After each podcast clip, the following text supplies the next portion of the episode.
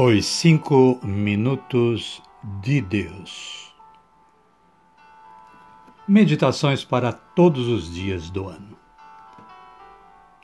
De Alfonso Milagro, na voz de Reginaldo Lucas.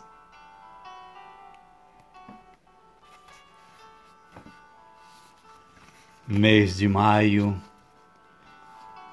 dia primeiro feriado nacional, Dia do Trabalhador. E Alfonso Milagro faz a seguinte explanação sobre o mês de maio, antes de adentrarmos a palavra de Deus e a reflexão de hoje. Caríssimos e caríssimas, boa tarde, boa noite ou quem sabe um bom dia para todos e todas. É com muita alegria que estamos a postos para levar-lhes mais esta tarde de meditação. Sobre o mês de maio, poderemos então acompanhar o seguinte. Ele nos diz: é incompreensível a pouca atenção que dispensamos aos benefícios que recebemos do Senhor. A melhor forma de agradecer ao Senhor tudo quanto dele recebemos é torná-lo conhecido, tornar conhecido a Ele. É preciso que o anseio de seu apostolado se plasme numa realidade, que desça ao plano do concreto e do prático que você se convença de que o apostolado é para você uma obrigação e não um ornato ou um conselho. Portanto, que veja o modo prático de realizar este, esse apostolado. Quando, como, com quem, onde. O estudo destes quatro pontos irá roubar-lhe alguns de seus minutos e de suas reflexões. Porém, não passe sua vida inteira estudando. É hora de se lançar de uma vez por todas para a sua ação. E não venha me dizer que não tem tempo. Facilidade qualidades ou oportunidade. Porque tudo isto é falso e você sabe muito bem que o é. Para você amar seu Deus, não deve buscar nem oportunidade, nem qualidades, nem facilidade, nem tempo. E isso, nada mais que isso, deve ser seu apostolado, amor a seu Deus.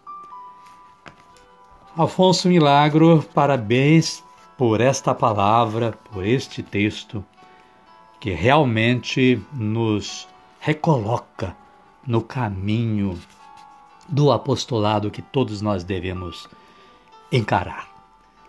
Mas, queridas e queridos, sobre a nossa reflexão, nossa meditação de hoje, aliás, em texto do Alfonso Milagro, e baseado na palavra de Deus que está lá em Eclesiástico capítulo 17, versículos 21 a 23, que diz o seguinte: Converte-te ao Senhor, abandona os teus pecados. Ora diante dele e diminui as ocasiões de pecado. Volta para o Senhor, afasta-te de tua injustiça e detesta o que causa horror a Deus. E partindo desta palavra, o autor nos apresenta a seguinte reflexão que passamos a meditar agora. Ele diz: Gosta muito de falar de você mesmo?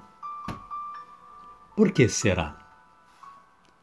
Talvez seja porque está convencido de que você vale muito e quer que os outros também reconheçam o valor que você tem.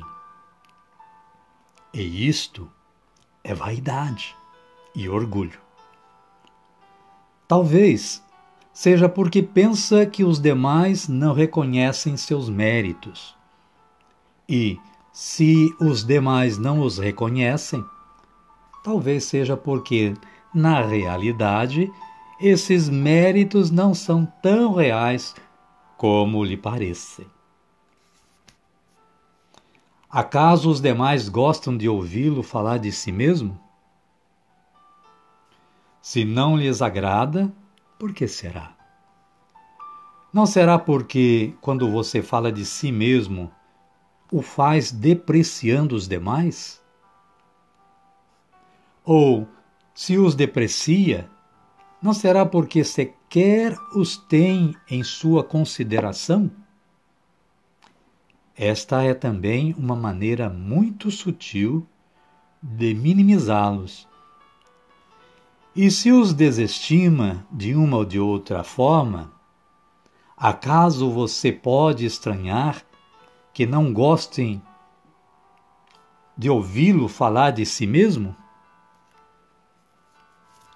Se realmente você tem valor, se possui méritos e qualidades, não se preocupe, pois não é preciso que fale de você mesmo. Deixe que eles verão o que você é e os valores que possui. Se não o veem, nem por isso diminuirá o seu mérito ou se perderá sua valia.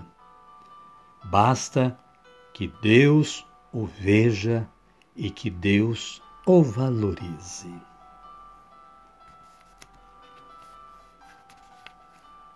E continuamos nos apoiando na palavra de, de Deus em Eclesiástico, capítulo 17, versículos 21 a 23, que nos alerta sobre o seguinte: Converte-te ao Senhor, abandona os teus pecados, ora diante dele e diminui as ocasiões de pecado. Volta para o Senhor, afasta-te de tua injustiça e detesta o que causa horror a Deus. E o autor faz a seguinte conclusão: É Deus que o tirará das trevas para guiá-lo à luz da salvação. Amém.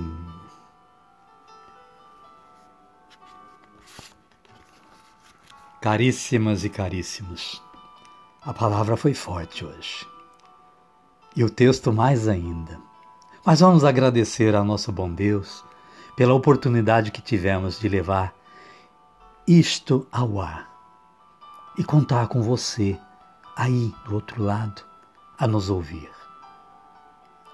Oremos ao Senhor como Jesus nos ensinou.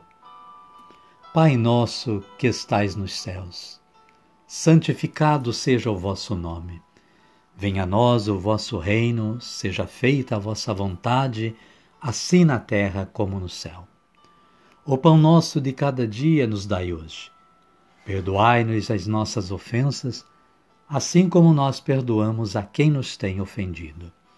E não nos deixeis cair em tentação, mas livrai-nos do mal. Amém.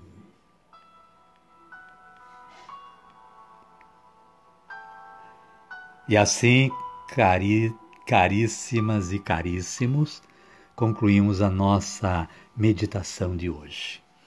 Agradecemos a você que nos ouviu ou que está nos ouvindo e ao nosso Pai do Céu, né, que nos deu esta oportunidade. Amanhã nós estaremos aqui novamente com uma nova meditação e contamos com a sua audiência também. Uma boa tarde, quem sabe uma boa noite ou um bom dia para todos. E fiquem na paz do nosso Senhor Jesus Cristo. Amém. Amém.